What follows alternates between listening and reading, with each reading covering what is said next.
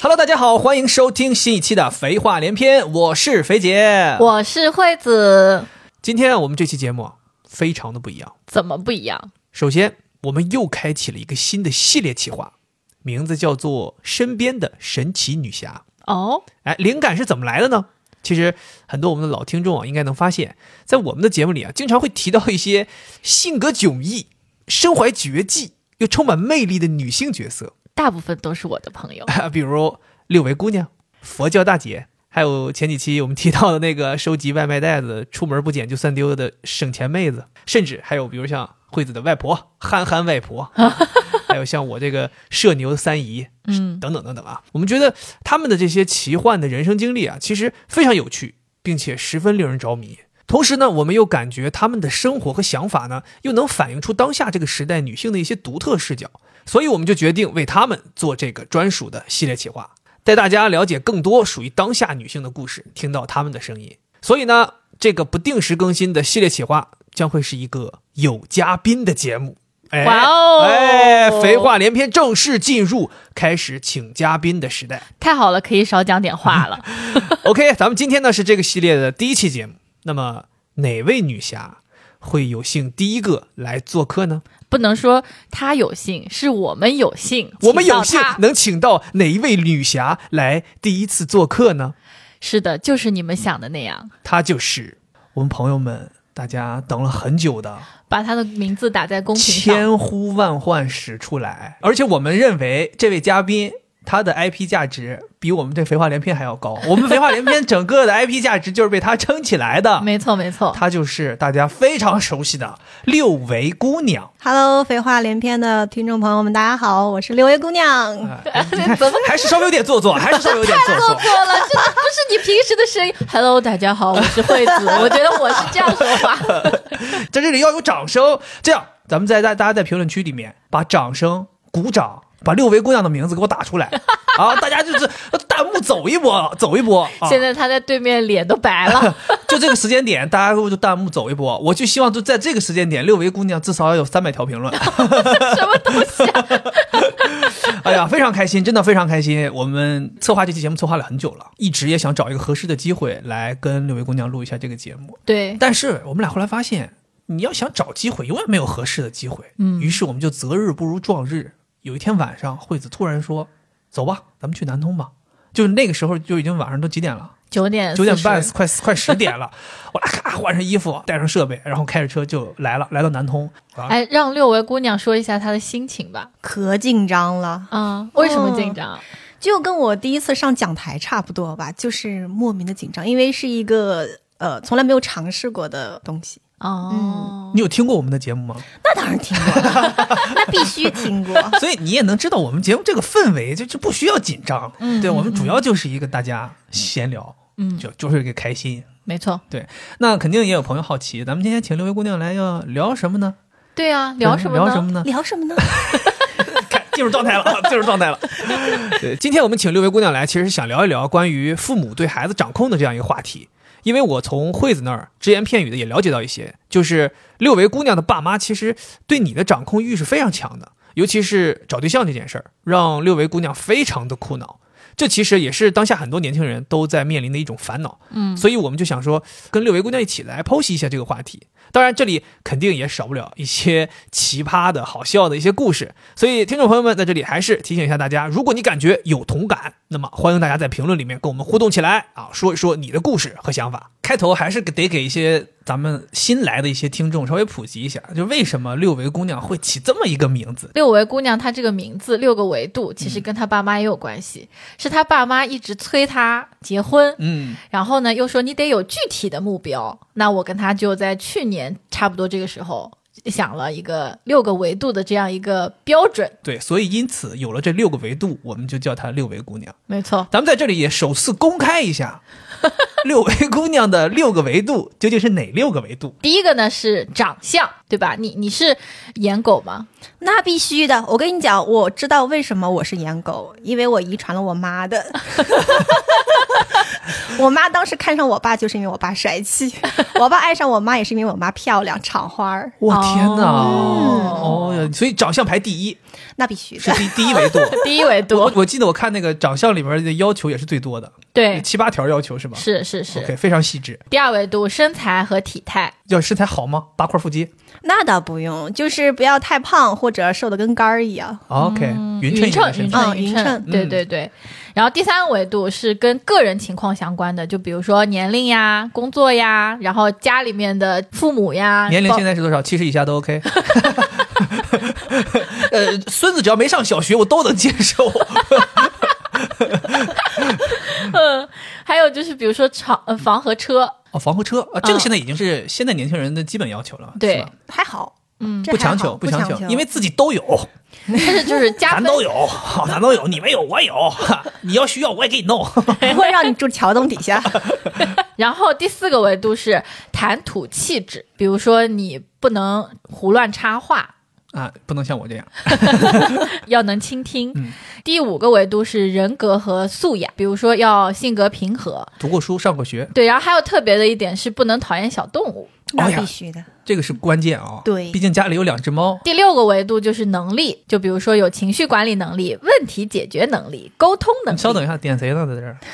是自己新加的吧？这 条儿不是，跟我开什么玩笑？啊不是，你是说他是不是在给你做这六个维度的时候，借鉴了一些自己的失败经验？而且是反向。哦过来人。惠惠子跟六位姑娘说：“我告诉你，这情绪管理能力太重要了，你不然你就像我一样，一辈子在火坑里啊！哎，不是不是，这六个维度讲完了，哦但是我这里还有一个是价值观，这么看有七个呀，我要改名字 。了七位姑娘，七位姑娘，六维六维六维维六，维对对对，价值观这个其实有点就是融合在前面，类似于人格呀、一些能力之类的里面，对， OK，行，反正这就是。六位姑娘的六个大致的维度，我们也不细说了。听众 听众朋友们当中，如果有单身的啊，在这里可以把你的个人资料发在评论里， 一些亮点，咱们就在这里头大型的一个相亲现场， 记住主要是 长相，主要是长相。配图哎呀，还就不能不能带图评论啊！啊，大家去微博上面发照片儿，发照片儿。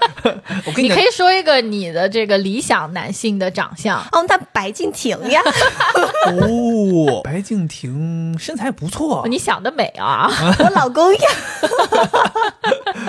既然聊到了这个相亲的这个六个维度，咱们就顺着这个六位姑娘这个名字，这六个维度，咱们就先聊一下目前的对于感情生活的一些想法吧。现在是个什么态度？反正我之前跟惠子讲了，我说我二零二三年的目标是找个对象，哦，还记得吗？哎，但你知道吗？她二零二三年的目标是再也不帮你找对象了。 去年太挫败了，怎么回事儿？找了半天，最后没找到合适的。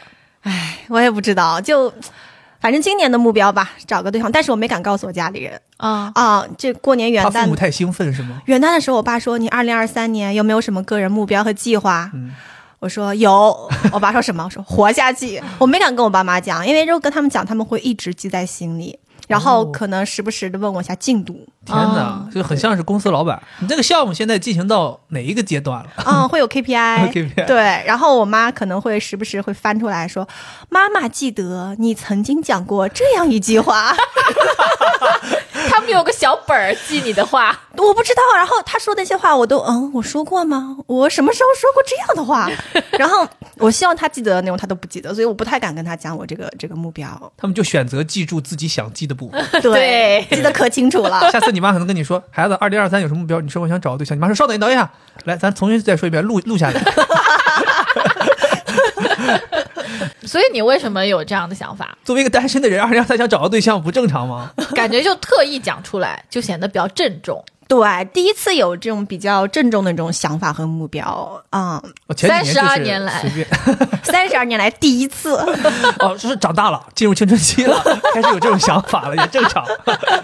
就莫名其妙吧，就可能觉得，呃，偶尔会觉得家里太安静了，可能有时候会想哦说，而且也比较好奇自己在关系当中是一个什么样的状态。啊，嗯哎，我觉得这个内在动机就很好，嗯就不像有的人，他真的就是被父母催的想去找，你是自己自发的想去找，这个对，而且有时候一些反面的社会新闻看多了，我会有叛逆的感觉，我会想，嗯，发生在我身上会怎么样啊？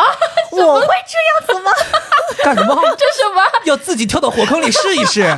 都说他烫，我倒要看看你烫不烫。真的会有这种想法。这是我第一次听到， 还有人都说婚姻是牢笼，我要进去看一看。对，我会觉得我是不是那个天选之子？我会不会造出不一样的婚姻状态？ 就有时候会有这样的好奇。你们哦，你们 俩都是要强型人格，就这件事儿没必要要强了吧？不 OK，过话说，你对惠子二零二二年帮你找对象，你觉得对她的工作你满意吗？不是很满意。怎么不满意？就是我觉得，呃，我觉得没有必要顾及她的脸面，就是说如果有脏话的话，也可以直接说。怎么不满意？你为什么没有来南通帮我 找立一个那种摊位？ 行，你要是说这么不要脸的话，我直接在你们小区里面找。这样的话，就是房 后子后来刘白姑娘开车出去，在南通发现怎么好多广告牌都是我的照片呢？ 天上还有那大热气球在这飞呀、好好好，那你就是今年找的话，就还是这六个维度吗？加一个，加一个，加一个没有女朋友的，为什么？因为我之前之前相亲，等一下子，我是是我是我听，我当时都我都愣了，我我想了半天，以前是怎么了？啊真的，我相亲遇到过一个就是有女朋友的，怎么发现的呢？是那天晚上相亲完，然后我就他正女跟朋我友来妈接，他了，我跟我妈去逛街，就正好看到了，我的天！非常巧，嗯就看到了，然后我也没告诉我妈。后来过了一段时间，我妈就喜欢点我嘛，我嗯妈就喜欢说：“哎呀，你知道为什么你之前那个没有成吗？”她就喜欢这样点我，然后我说我不知道你妈讲话真的是这个味道吗？啊，那当然不是了， 吓我一跳！我想说，阿姨，你给我讲话是这个味道，有人挨打。 就是我添油加醋的。嗯，对，然后我妈就说说，呃，他好像是有一个女朋友，没跟家里讲，然后说他爸很满意你，但是呃，因为人家就是有一个女朋友，后来跟家里人说了，哦，我说啊，我知道啊，我妈说啊，你怎么知道？我说我那天就跟你逛街时候遇到了，我妈说，哎呦，有女朋友还来相亲， 那你当时遇到他的时候，你有看那个男的男的有什么表情吗？没有，我看到他就把脸甩过去了，我不知道为什么我会感到羞耻。啊你当时就应该走到他面前，你说哟，这是谁？这是今天第二个相成了的，这么快 吗？这么快？你说没选我， 为什么没选我？我差哪儿了？你说而且嗯特别、特别那个啥的是，那天我们中午就是见完面，然后去地库，然后我们就分开了嗯，他也没加微信。然后后来我妈回去问我说怎么样，因为下午嘛，我说还行吧。然后我妈就跟介绍人说了，然后第二天她来加我微信了，她说昨天走得快，没有来得及加你微信。我心想说，那是你走得快吗？那是你不想加吧？有女朋友还加别的女的微信，渣男。然后我也没戳穿他，然后说两句就不说了，嗯，所以还加了微信，加了。现在加了还有他的微信，有没拉黑，没有？真的还挺留有余地。我觉得你还挺给人家留颜面的，对的。嗯，嗯，他是个特别体面的人，特别体面。所以刚才说不满意，应该是非常非常不满意。哎 所以今年就是说这个目标，你看二零二三年找个对象没有提你，就不需要你帮忙了，不要再来捣 乱了。行，啊我我可以给你租个工 位，给给我租个工位。没有说发工资啊，你别兴奋， 你别兴奋。行，那我觉得你要找一个对象，那呃这六个维度，我是觉得哈，我们当时可能也有一种开玩笑或者没事儿嗯干的这个意味哈。那你觉得你可能二三年要找的话，最重要的是什么要求？其实我这六维度里面，一直都觉得素养比较重要。哦，嗯，这是我比较看重的。有点像比如说善良啊，然后能倾听啊这种吗。善良，善良让我觉得不是一个好词。啊， 对，因因为我以前问我妈，我说妈，你老批评我，你都没有欣赏过我，说说我的优点吧。我妈愣了好久，说：“嗯，你很善良。 天哪，我妈也经常这样评价我，看来我妈对我也是挑不出什么优点了。哦，原来如此。那你指的素养是？当然，善良是需要的嘛。然后她可能会比较能共情啊，能碰得上吧价值观之类的。我其实挺高级的，我哎觉得。呀，这个就难是一些高级的了，就是在中国男性共情这件事情，确实是个挺难的。因为我也是因为跟惠子在一起这么多年训练出来，才开始了解共情这件事儿。嗯，对吧？很，其实现在很多社会新闻，就是男性和女性之间产生核心的矛盾，其实主要就是因为男性不会共情嘛。嗯哦他就上来嘎嘎就给你解决方案，指导来，指导对、对教，就所谓的那种恶臭啊、什么窒息啊，他就是想帮你。对，就是出于这种所谓的解决型心态嘛。嗯，对嗯，但是所以我觉得能找到一个共情的很幸福了。对，或者如果实在找不到的话，你可以像惠子一样训练他，就是多大家多去沟通和去了解究竟应该怎么样两个人相处。慢慢的可能能让他去了解到一些需要共情的这个方法。那我觉得是因为你愿意被训练。你像我曾经想训练我爸，因为我爸是一个比较大男子主义的想人。训练你吧，对我跟我爸说：“爸爸，你要会就是会沟通。”我爸说什么叫会沟通？我还没有你会说话啦。我说就是有的时候我们跟你说一些事情，我们只是想表达情绪，我们知道该怎么解决。你不要上来就跟我说你这样情绪是不对的，你要这么这么解决问题。我说我知道怎么解决，但我爸会没有被就是训练成功，他不的，他依然就是要给你解决问题。他应该很难了，他这么多年已经养想养成习惯了嘛他。本身就是指挥官啊，commander，嗯那那是他的就是社会角色，嗯，对？吧？又不是他在家庭中的角色。有的时候确实咱也要理解，就是很难很难切换。不要找借口了，啊，我我替他爸找借口，我没有，我我就是爸，哈不行哦，叔叔你得你得改。 呃，咱刚才说的那些维度，其实都是对于相亲对象的要求嘛。从自身的角度有想过，你为什么找一个合适的这么难吗？我妈说我的一句话没错，就是我比较挑，我真的蛮挑的。其实就是你像碰感觉这种东西，就是很挑的人才会有的嘛，就是碰不到感觉对的，就是碰到感觉对的吧，容易处成姐妹。 哦，哎，确实确实是有点儿。除了你自己的自身的这个挑剔的这个因素之外，你觉得现在相亲市场上有什么问题，让你也找不到合适的吗？哦，我觉得现在相亲的人，其实我不知道女性，我感觉男性普遍性的目标性都很强，就是他们可能是认认真真来相亲的，就是目的性很强。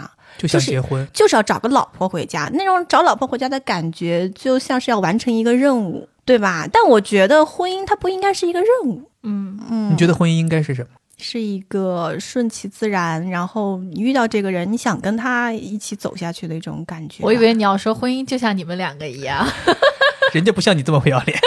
嗯，也可以这样理解。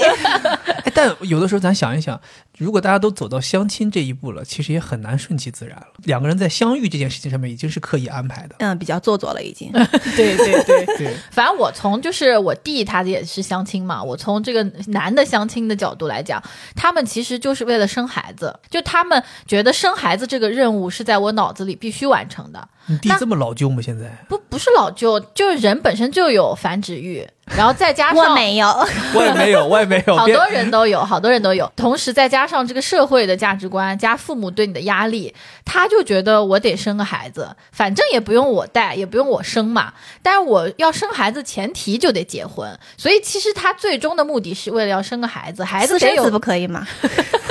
偷偷生啊！孩子得有个妈妈， 哦所以我就要过来相亲。嗯所以很多就是相亲的过程中，你会觉得他目的性很强，他不是来跟你谈感情的，他是来跟你谈合作的。我就觉得有时候他可能看重的不一定是你这个人，可能看重的是你的使用价值。哎，你会有那种感觉，因为惠子也有朋友，其他朋友也在相亲，然后他们会有一些感觉，就是说你都来相亲了，你肯定也好不到哪去。你会有这种感觉吗？对于男生吗？，对其实没有，其实没有，哦，真的吗？真的没有你。有遇到过合适的吗？就现在目前相过这么多人，有遇到过你觉得还挺有感觉的？有啊，那个有女朋友的呀。 我的天哪，到底是谁的问 题？ 所以就是可能比较好的男生，真的都就是已经有女朋友了。哦对，我觉得相亲市场上面男女不匹配，很大的原因就是女生剩下来的是因为她自身条件好，她挑，所以相亲市场上的女性，她除了可能年龄大一点，其他她其实就是条件都挺好。但男的呢，他不是，男的就是好的男的早就被挑完了，剩下的真的是就一般的。这让我想起来，你前两天跟我说，你看的一个文章里边那句话，说相亲就像在大街上捡 钱，如果真的是钱，早都被人捡走了。嗯，你看着像钱的，捡起来根本就不是钱。对他讲的就是男人嘛，对，因为其实好男人比较少，所以他早就被抢完了。所以我是想，为什么就是找个合适的这么难，还是因为被找完了？嗯是的，是的就是池子里都是挑剩下，有点像去打折店买衣服的感觉。 对对你得认认真真淘，才能淘到一个好的。对，但是我要对这种挑剔的人，就像六位姑娘中挑剔的人说一句话，就是实际上是没有合适的的，就是不存在这样的人，就六个维度全都满足这那种，肯定，绝对不存在。所以就是我是觉得没有合适的，只能去适应。嗯，对，就是嗯你可能找一个，他有有几个角是缺的，然后你要去适应它。嗯对，就像肥姐，嗯我就知道对肯吧定要说我，我就 那知道他能。点谁呢我？都挺挺心酸的，其实也各方面其实都还可以，但她比如说脾气不好，那你就适应呗。对吧？你不能说我要找一个啥都好的， 那当然，完美的人这咱也配不上啊，咱何德何 能那那啊？不能这么说。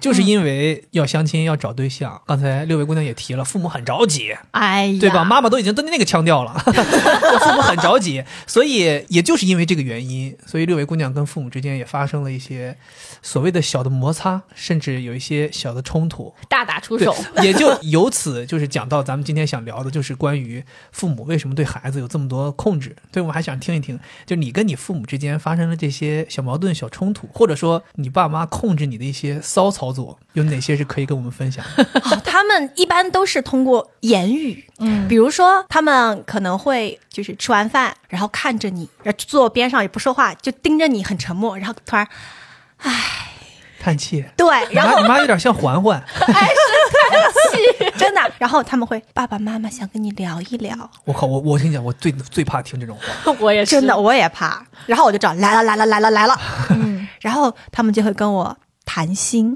而所谓的谈心，其实就是爸爸妈妈想知道你怎么想的，但我怎么想的不重要，因为我嘴巴都说烂了嗯， 然后他们主要是告诉我他们怎么想的，嗯然后让我一定要接受。嗯，这是第一个，就是谈心型的。他们都说他们怎么想的，哎，你都这么大了，爸爸妈妈也照顾不了你多久了，你也要找一个人来照顾你，要不然我们走了都不瞑目。 就走这种苦情路线是嗯吗？呐，是吗？他们就是说催婚的这些说辞，基本都 是。啊不不不不是，还有呢，哎呀还有还有， 还有还有呢，比如说谈心，我有时候状态好，我会跟他们稍微的说说我的想法，然后他们急了，发现说不动我，他们就说你到底怎么想的？你要干什么？你到底想干嘛？对他们会这样突然就很强硬。哦，还说你有心理问题，啊，对对对对对对对，就用父母的身份开始压你了。啊，对我妈会说，你要去看看心理医生，你是不是心里有病？就是觉得我的一些想法是不对的，是就是不正常的啊之类之类的。哦，还说你太理想化了，我记得。对的，对的，对的，会说，呃，人要活得接地气，不能一直这么飘着，太理想啊，什么什么的。然后包括像我爸还会说，哎，我爸退二线了嘛，嗯会说爸爸都不去这个不去单位了，啊然后在家里待着无聊。我说那你出去玩啊，哎，那些朋友都抱孙子了，跟他们在一起，我脸上没光，抬不起头，哎呦不去。人家跟我打招呼都说，哎呀，你小孩儿孙子多大了呀？我就跟他说我女儿都没有结婚呢。我爸说觉得脸上没光。啊脸上没有，这不跟你爸一样吗？啊，这跟我爸一模一样。就我爸呢，他不是早就有这个女婿了吗？嗯，但是我们不是一直没办婚礼吗？我爸就他催我，但是他很少就是像你这种谈心，就他不会正面来跟你催，他是先找了我哥。应该是跟我哥交代了一下，然后呢，我哥来跟我说，说你准备什么时候办婚礼呀、你爸说了，在他们那个小镇上，他都抬不起头来，觉得所有人都在讲，说他是不是分手了，没找没后来被人抛弃了之类的。不知道以为他爸是镇 长，人全村的全镇都在讨论他。这个绝对是所有人爸妈都会讲到的。惯用伎俩嘛，，对，就觉得抬不起头来啊，还有就是爸爸妈妈因为你睡不着觉，啊、对对，这个我也听说很多，我们家也有，啊、就是用身体，嗯嗯嗯，尤其是用这种父母身体不适对，为理由来控制孩子的决策。但经常我爸妈说完我之后啊，我失眠，他们睡得打 呼，真的。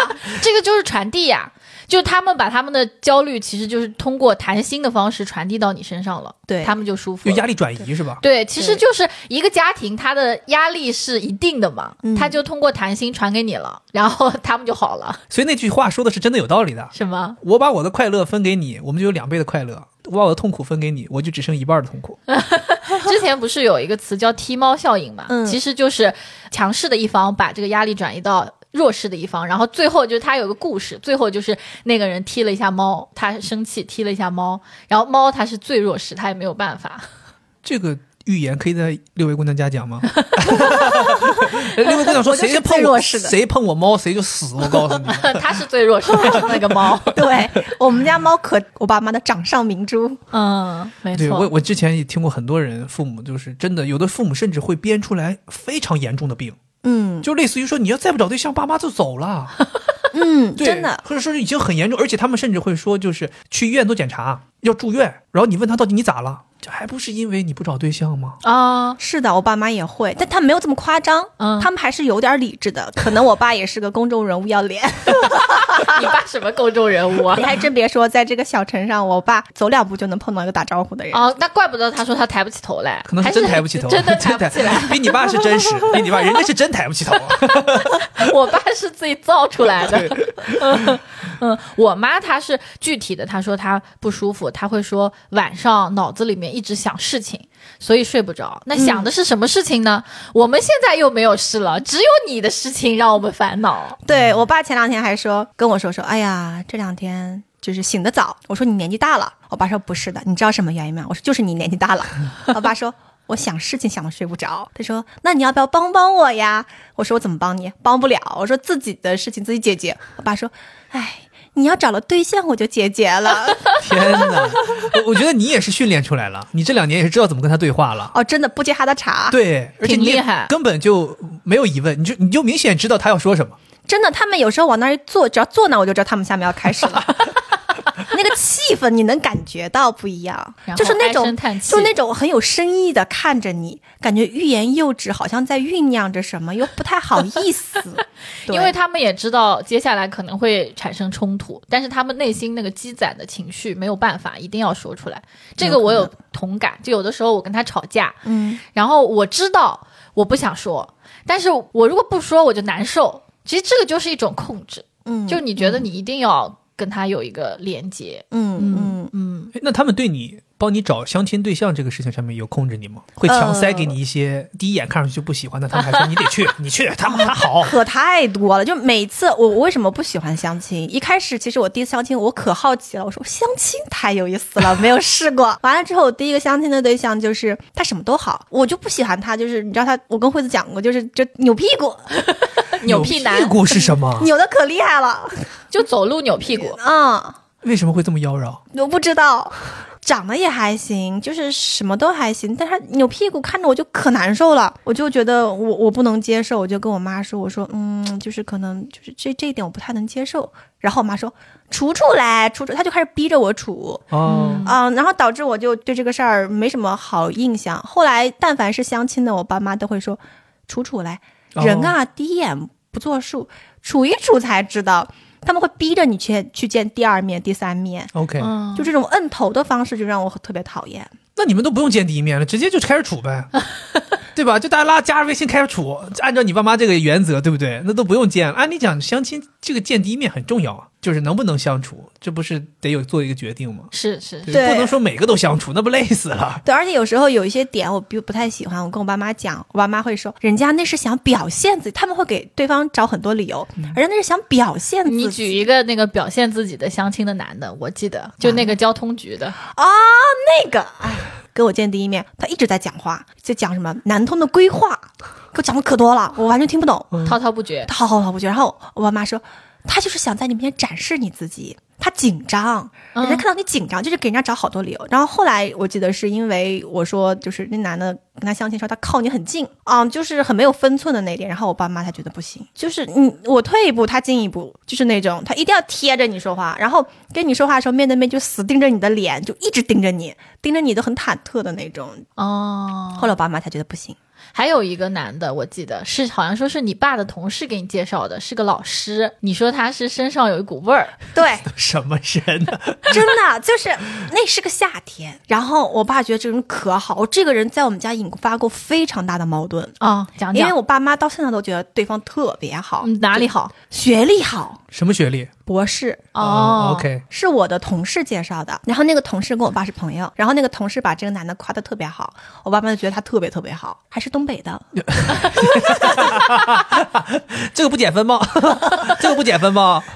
然后我爸妈说，呃，个子高，嗯一米八，就是其实他也蛮会倾听的。但是那天中午我们吃完饭就送他回去嘛，短短的十分钟的车程，不，五分钟的车程。下车之后，我发现我车里留着一股非常浓重的人油味，人油味是什么东西？ 就是油哈哈的一股味道。让我想起四五十岁的男性不喜欢洗澡后产生的那种味道。差不多啊啊。然后我爸妈会说什么？我爸妈说那是他不爱用护肤品，说啊、说明他有男子气概。啥？ 你这个就有点像那个，就是大学有一些寝室里边儿很脏。呃，有汗味儿什么的，然后寝室里某一个人或者是宿管阿姨过来说什么，啊、你们这寝室弄一弄怎么怎么样？呃学生说这叫男人味儿，好啊， 吐真了。的真的，我爸说这说明他不喜欢涂护肤品。啊嗯你跟他在一起之后，你给他买护肤品，他就涂了。我说不爱涂护肤品的人，你买了他也不会涂。嗯再说了，我爸其实身上也有味道，嗯，对，就是那种夏天洗完澡之后，你进他房间，嗯，香喷喷的。然后早上，比如开空调要把这个门关上嘛，早上进他们房间，打开门就是一股人油 味。我说你现在，你以前也不涂护肤品，你现在也涂了。那也没有盖住 啊，就是那种，真的就是，我说我忍受不了。他们不是还说说这样的人会更多的心思是在工作上，嗯，对对，没有对在，打扮自己上。对对对对对就真的是摁头，你不管去相谁，他他都觉得好。我对记得还有一次，有一个人是还有照片儿，你还发给我，就是那个嘴是歪的，然后头很秃，那个秃了之后，他还把后面的长头发弄到前面来，然后他上面还写着什么儒雅，什么清 秀，我看过那张照片，那张照片我看完之后，我跟惠子说，我说确定不是在恶搞吗？这个确定不是一个什么那种搞笑 恶搞帖子？这个人，真的。然后我觉得我爸妈的审美还不一样，嗯，有的我爸觉得好的，我妈觉得不行；有的我妈觉得好的，我爸觉得不行。然后这个我觉得不行嘛，我妈觉得特别好，我妈觉得可好了。然后我就拿给我爸看，我爸白眼都要翻上天了。 真的，我跟你讲，那张照片恶劣到什么程度？我给听众朋友们形容一下，啊就那个感觉啊，就像是你在视频。手机视频很低的一个角度，然后有人从旁边过来蹭了一个镜头的时候，拍了那么一张照片， 然后那张照片还有非常重的美颜和磨皮， 然后他歪着嘴，然后头上的头帘儿非常的稀疏，就其稀疏程度啊，都不是像头上有一个梳子，像头上有一个爬犁，就这样一张照 片，然后他还摆出了非常就是那种有点妖嗯娆，对，有点像在诱惑你的那种眼神。 救命！所以我就说这张照片就很像是恶搞才会拍出来，这怎么会有人拍这么一张照片，还拿这张照片出来相亲？ 哎呦，我觉得你爸妈在就是按头相亲这件事情上，还有一些，比如说他们会拖身边所有的人，比如我姐姐，嗯，还有我哥，我爸妈会说：“哎呀，你哥哥姐姐都跑来问我你有没有谈对象。”然后导致我哥姐真的会谈了吗？然后我姐还给我介绍过，啊、特别奇葩，我从来没有删过人， 那一个是我删的唯一一个。为什 么？他早上跟我约时间，我说我晚上都排好了，然后正好是清明节，我说我清明节三天的时间都早就排好了，嗯都是推不掉的。我说，他说，哦，那行吧，那过段时间再说吧。这是早上跟我对话，中午会说有没有时间，今天再见一面。就是你跟他说谎，永永远在鬼打墙。对，已经说好了，然后他又换成 原来那个对了。对我说你很急吗？他说我不急。然后过一会儿，今天有没有时间再见一面？ 就是你说你怎么了？你说你这是现在是有什么有什么业绩要完成吗？ 真的，我说你不上班吗？上啊，我可以中午的时候出来见一面。就他很着急，我说你为什么这么急？他说啊，我年纪大了，你是还有几天就要走了吗你？你这么着急？你说年纪大能至于到这个程度然吗？后他说。他说他家里也着急，我就想说他家里着急导致他这么着急，他要么就妈宝，嗯要么就其实也是为了完成什么任务啊之类的，就是对这个事儿总是不那么的，可能跟我的态度不一样。嗯那种鬼打墙的交流让我很来火。然后后来他就说，爸妈也给他介绍了其他的人。我说那你见见呗。他说，哎呀，主要是那些人长相我不满意，哦，他们觉得你漂亮，就很疑惑，就嗯，这是认定了吗？就是然后我就很生气嘛，因为有鬼打墙，你感觉跟他不在一个维度聊天，明白明白。然后他那个态度让我很不舒服，然后我特别生气，我就把他删了。我感觉是姐姐故意的， 就是姐姐也不希望再帮你介绍了，所以就给你介绍一个特别差的，这样你爸妈以后就说：“哎，你姐姐介绍人都不行，以后你别让别让她帮忙了。”然后你姐就脱身了。 我记得你爸妈还有一招，就是找那种身体不好的老人过来劝。比如我外婆，呃，我以前还有我奶奶，我奶奶以前是癌症晚期的时候会说，嗯对，奶奶走之前能不能看到孙女婿，就是那种。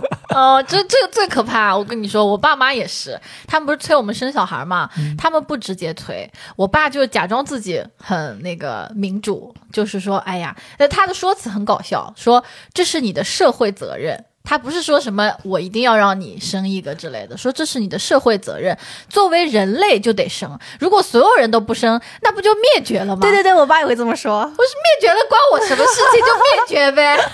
说我现在是要承担这么大的责任了吗？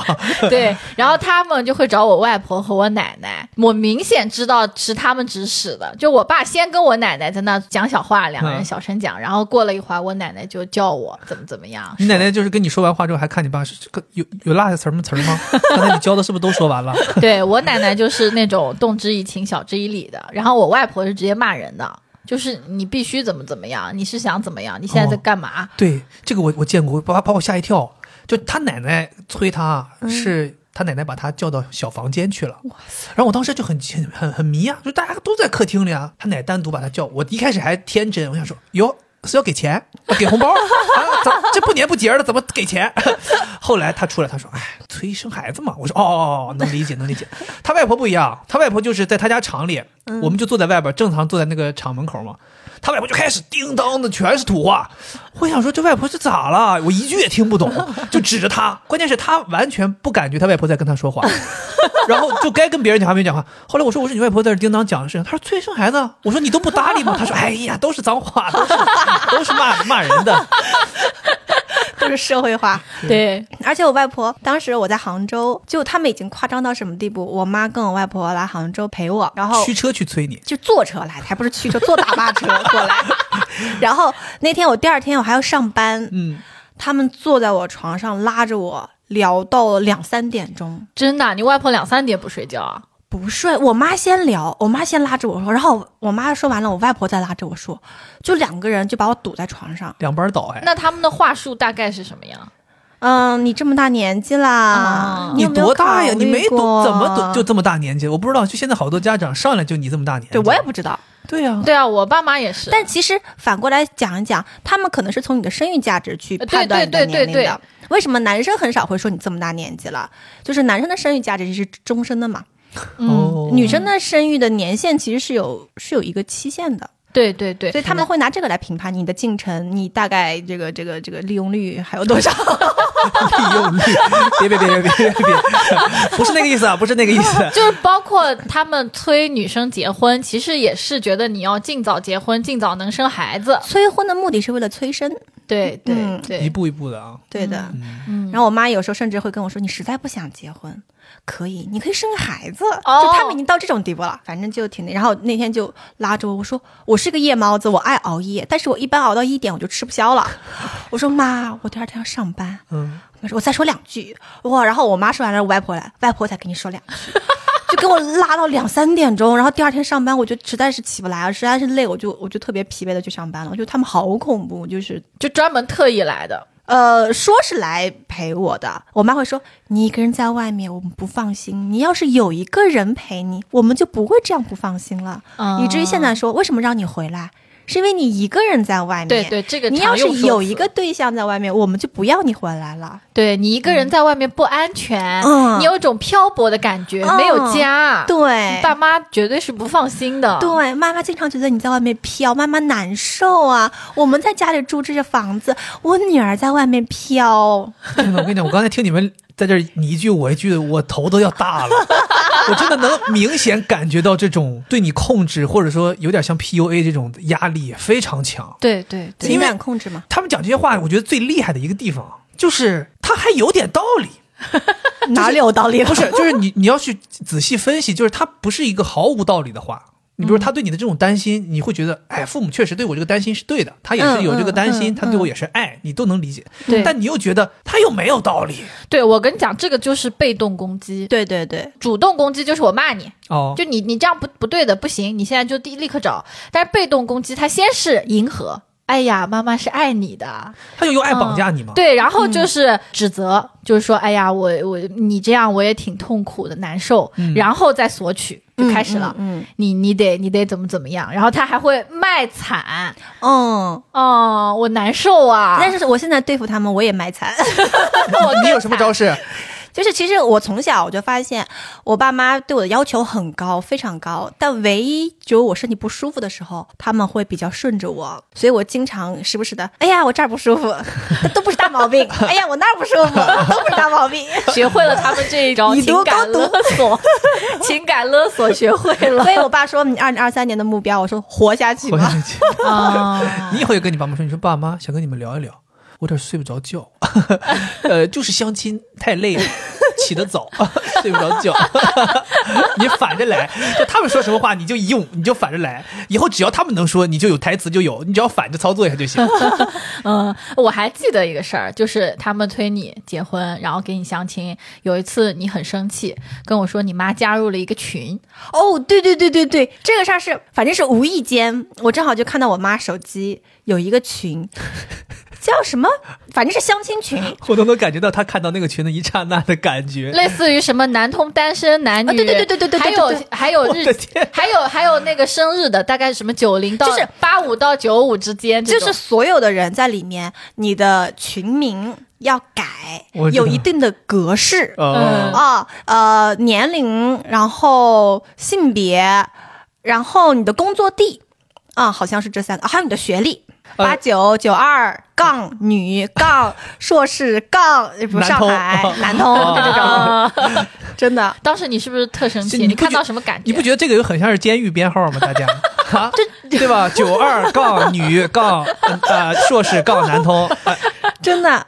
然后我当时看到的时候，我反正一瞬间第一反应我是哭笑不得的。嗯，完了之后第二反应想把我妈删了，把这个从退出来让她。 哦，对，但是我没有，我就觉得给她留个念想呗。你会有问他吗？我问了，我说：“哎，你这个群加的有意思呗？”嗯然后我妈说：“哎呀，这个群是她好一个同同学，然后那个同学呢，他给我讲这个群的建立的历史呢，说是有一个群主是妈妈，然后女儿也是不肯谈对象，啊妈妈着急，女儿在上海干金融，然后他妈为了让女儿谈恋爱，然后就建了一个群。哦，啊群主的故事这是，对，然后我妈说是正好这个群主呢跟我妈的同学是朋友，然后把我妈的同学拉进去了。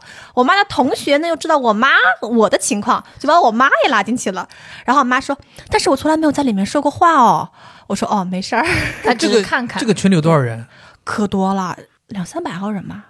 个然后全是父母，对，哦全是父母哇，有所点以吓人。哎你就能感觉到，就中国这个父母对孩子的控制。就相亲，我直接替你去相，所以这里面是没有任何孩子的，少，全是父母非常。少。我嗯的天哪！之前有一次你还发给过我一 个 Word，然后里面有你都在分享一些什么资料？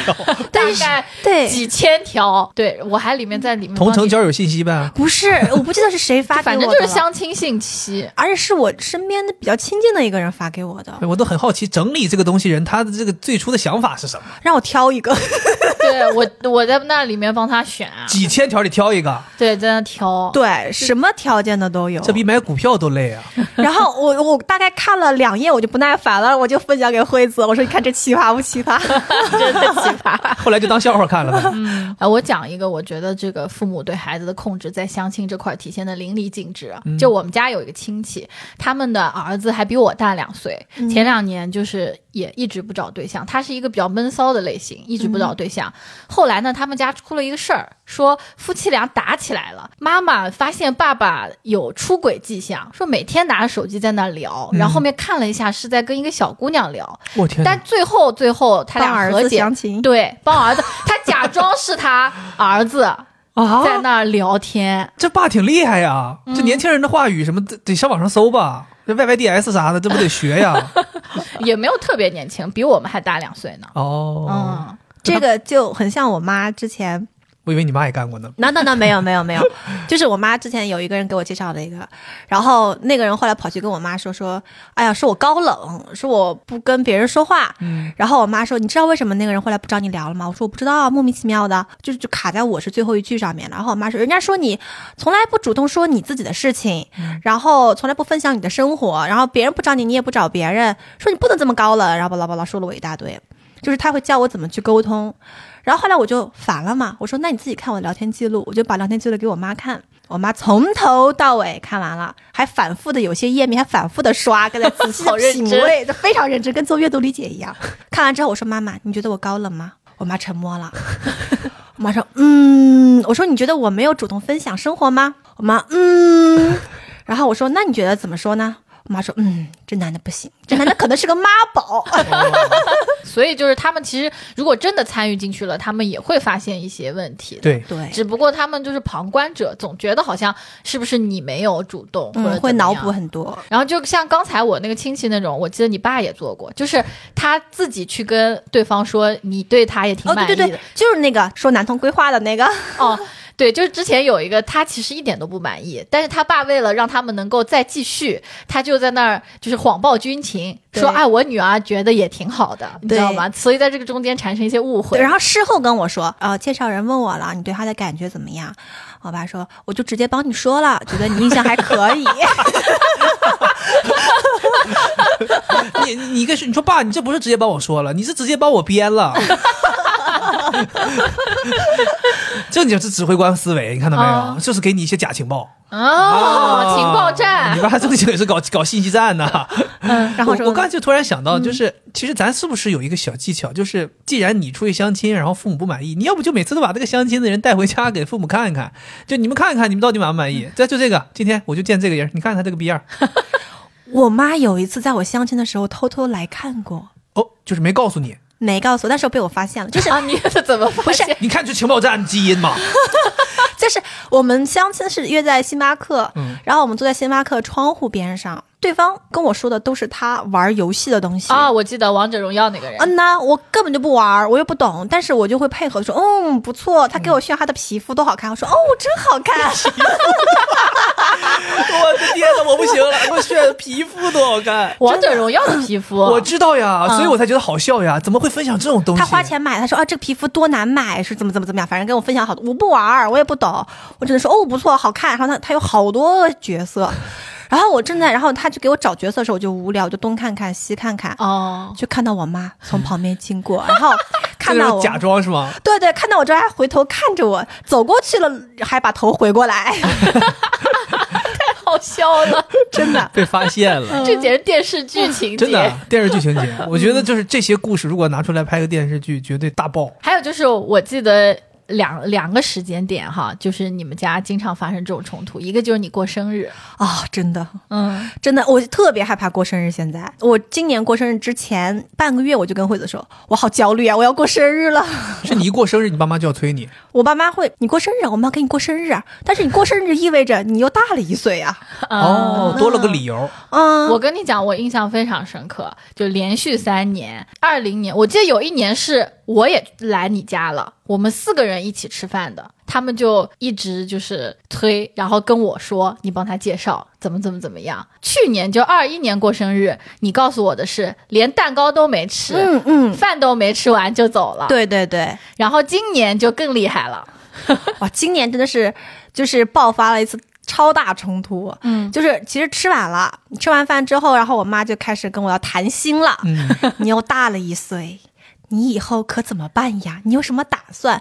然后就谈心谈到最后，反正就我妈又想知道我的想法，那我就把之前我的想法又说了一遍，反正就是起了大冲突、大矛盾。当时我爸其实是喝了酒的，晚上大家就是庆祝生意高兴嘛，就喝点小酒。我妈本来说要住在这儿，然后结果就因为大矛盾，我妈说不住了，走，立马就走。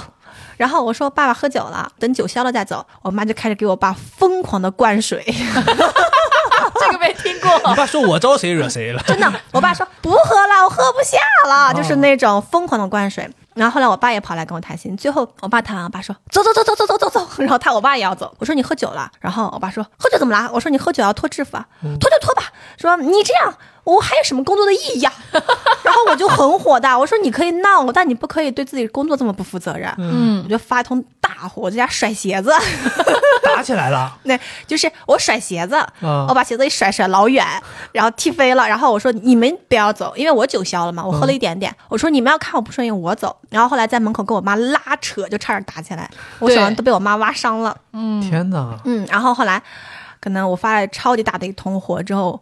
我爸可能没见我发过这么大的火，我爸就愣了好久。我爸说：“嗯，那爸爸妈妈也不走了。” 反正我嗓子吼哑了，我就觉得其实有时候像这种发火，人也很爽。嗯 但是他们也会知道自己做的过分了，就是我发火之后，他们反而冷静了。天哪！你每年过生日都要发生冲突，还有对就过年，对，过年你说从除夕晚上到正月初一一天一夜之间，非常痛苦，就是他们会唉声叹气，嗯，然后会你又大了一岁呀、就怎么又大一岁？不是过生日才大一岁 吗？那这过年又大一岁，这一年大两岁。反正我爸妈最近已经开始跟我说了，要过年啦，马上过年啦，唉，要过年啦， 就是这种点你，你看我们现在在录制的这是你的房子嘛，嗯，当时搬家什么的就发生了非常多的事情，真的就是我们这边是有一个说法，搬家可能那天要有双数的人在房子里。哦，嗯，要成双嘛。然后一开始是约了我弟，其实，在约我弟之前，我爸就说：“哎，你要是有个对象，我们就双数了。”然后没有嘛， 我说我总不能给你变一个吧。嗯我爸一开始说：“你努努力，看看能不能我们就算日子的，在你日子那一天，你带个人回来。”我说这也太快了吧！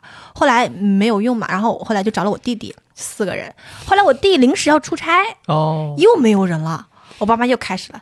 你看看，你还要是得有个男人，啊对，还得有个男人，就是那 种就你说那搬家师傅上楼待一会儿呗，是不是就 够了？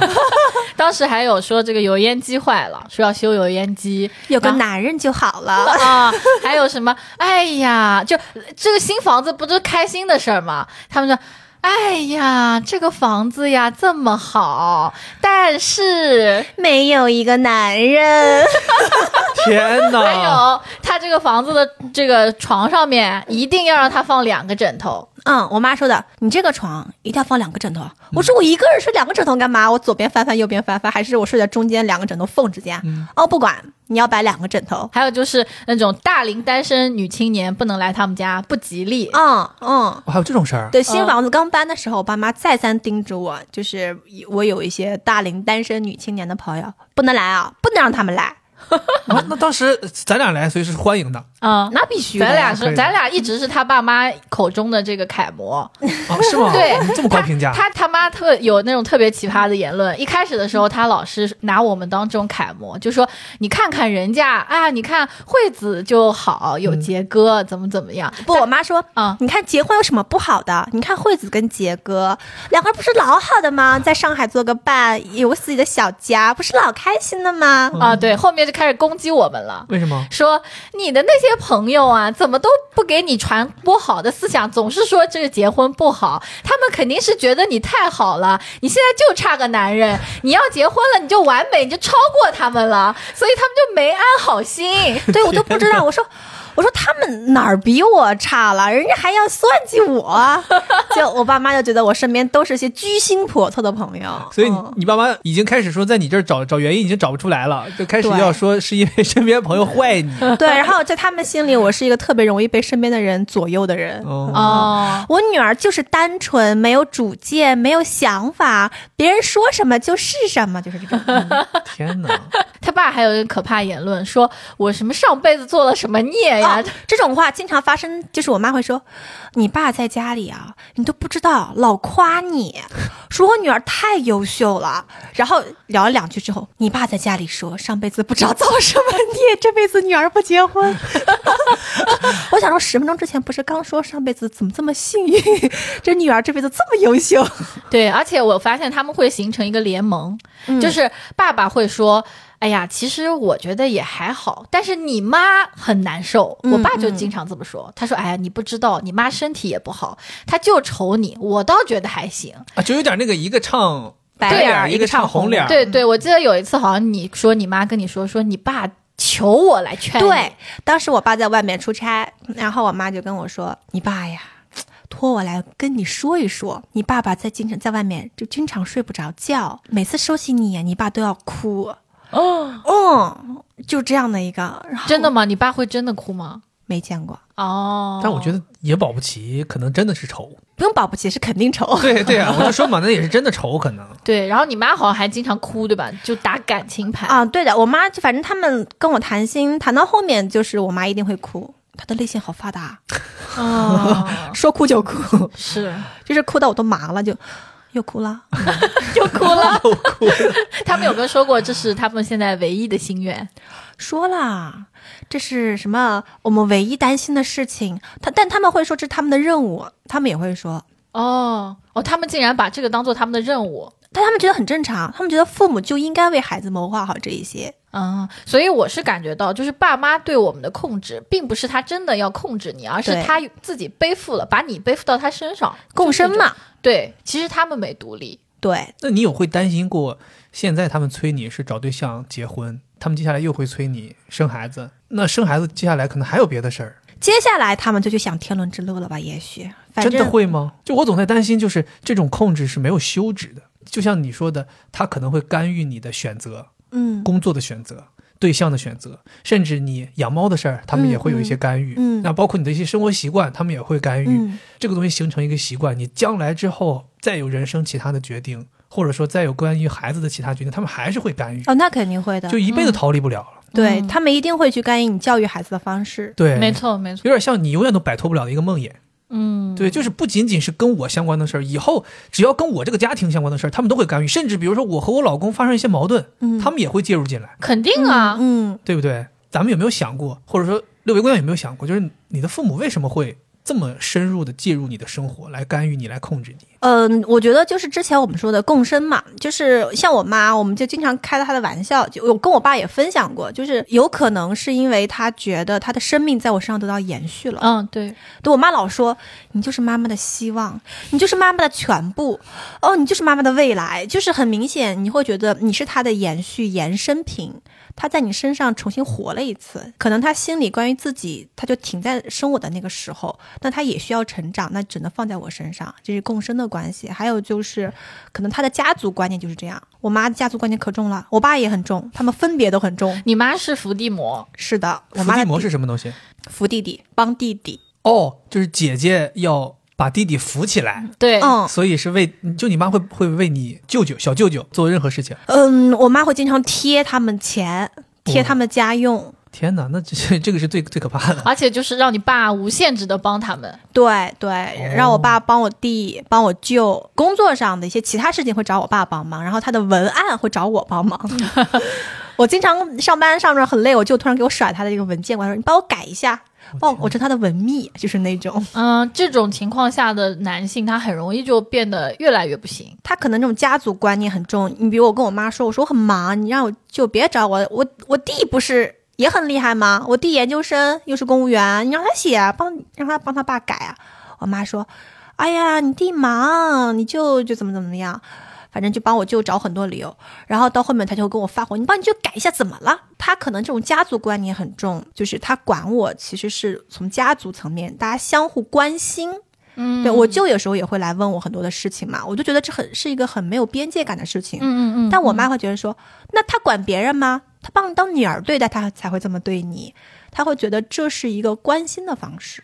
哦嗯，，然后我妈会说，那别人我会这么催她吗？那你还不是因为你是我女儿，啊我对才对这对样管对你。对，要别的人没有对象根本就无所谓，那跟关我没什么关事啊对对啊对，然后我有时候会跟她说，我说，那你跟我说的这些话，你跟别人说，你觉得别人会生气吗？呃你刚刚讲的这个，我觉得就是我想的也一样，就是他们是没有边界感的。嗯 就因为我记得我们学心理学的时候，就是小孩儿在母体里面，他们本身就是共生的一，体对，对这是共共生生的。嗯嗯然后生出来之后一段时间也是共生的，因为嗯他只喝奶嘛，嗯而且他没有自己的这个独立的思想。但是到了一定的时间，他有一个母婴分离的过程，嗯就是孩子和母亲他要互相知道对方是一个独立的个体。嗯其实孩子是可以做到的，就是他很嗯快不是也会变成很叛逆嘛，两岁他不就会开始、哎我怎么样我怎么样，对对对对吧？但是好像妈妈在我们的这个文化里面，好像一直就是不能跟这个孩子进行一个分离。你想嘛，妈妈生完孩子之后，她需要可能坐月子，她真的就与社与社会脱节了。嗯，所以她的自我怎么成长，她没有办法，比如说她没有办法回到工作岗位上，她的社会我是没有办法发展的，嗯，所以她只能依附于这个孩子去生长，其实也是可以理解的。就是妈妈能不能自己意识到，孩子是独立的，我也是独立的，对，没错，哎，但这么说我都觉得，就是现在这个时代往后的家庭或者说母子关系、母女关系会变得越来越健康，就是因为现在的很多，比如说咱们这一代人，他不会因为我结了婚、生完孩子之后就没有自我了，就是一味的说孩子是我的延续。他们可能有一些，比如像咱们身边很多当了妈妈的女性，她们还在自己的事业、自己的爱好、自己的生活都过得很精彩。嗯，对，那他们就不会觉得说孩子是我的延续，所以可能真的这个东西也是一步一步发展，或者说六维姑娘现在的这个情况，可能是那个时代造就的。嗯，那我觉得新是的的时代之后，大家就会好起来，就会哎，父母有父母的生活，孩子有孩子的生活，大家都独立去做自己的决策。对，所以其实还是这种个人意识的发展。对就以前的文化观念里面是我们集体意识嘛，嗯就它不允许你有个人意识，但现在越来越多的是鼓励你有自己的兴趣爱好，有自己的人生追求。所以有的时候我就会觉得，父母控制孩子是因为他没事干，就他没有自己的人生追求。你看我们三个的父母，就六位姑娘的父母，可能你特别是你妈妈，她可能就是自己的事情比较少。那你看我爸妈，他们其实有自己一摊的这个厂子在开，所以他们的生命价值有很大一部分是寄托在他们的这个事业上的，所以他们对我的控制就相对少一点，我是感觉到哦相对少。那像肥姐她爸妈也是，她妈有很多自己的事情要做，然后她爸爸也有很多自己的追求啊，喜欢自己写小说什么的，就她的生活，你不说这个精神上面的，她就是每天具体的事儿就很多，她可能就想不到这个事情。但是没事儿干的人，他没事儿就坐在家里面，他就那就怎么办呢？就是想想这个事儿啊，他还能干嘛呢？嗯嗯，对。然后包括如果爸爸妈妈知道自己有什么喜好，对吧？关于我这个具体的人，我具体的爱好的话，其实也是可以帮助他们不去控制孩子的，因为我能控制我自己了，我就不需要去控制孩子了。如果我自己没有什么目标，那我只能通过控制别人去证明我是个人嘛。爸爸妈妈那个年代，可能他们就必须大家一起才能活下来，对对太自我的人活不下来。对，其实控制对他们来说是种保护，我觉得是这样子的，就他们不知道什么是一个合适的保护，往往会过度一下。嗯，这个其实也是因为独生子女，独生子女家条件变好了，嗯就以前可能一个家里面四五个孩子，他也顾不了那么多，人现在你就一个孩子，就相当于我的基因只在他身上，嗯所以我得把这个基因保护好。它的它的底层是要把我的基因传下去，所以它要保护你，同时要让你继续去传，嗯不然我的基因就断了嘛。嗯嗯对，嗯就是一种过度的保护。对对对，嗯还有就是一种，我觉得像我们家而言，可能是我妈太焦虑了，嗯她自身焦虑这种外化，而且她也没有安全感。你想，她其实很依赖我爸，她什么事儿都是，哎，你生病啦，哎，没有男人， 你，就是你的任何事情，她都会归结到，哎，可惜你没有一个男人。啊，讲讲新冠的时候吧。新冠的时候我阳了，嗯正好我妈在这儿，然后我爸妈照顾了我一段时间，他们走了，然后后来跟我说，哎，你看看。家里还是需要有一个男人的吧， 要不然倒水都没有人给你倒。我感觉在他妈爸妈的价值观里面，男人包治百 病。我也觉得，真的，他因为自身是在婚姻中非常的受益，嗯，所以他会觉得婚姻是个非常好的东西。哦他觉得这个好的东西，我女儿也要有，而且在他心里，我妈会觉得我像小孩儿一样，我妈叫我还叫宝宝，你能信？我觉得你爸妈好像对你都有一点这样，因为我第一次来你家，我都震惊了，就是你爸还给你喂饭， What？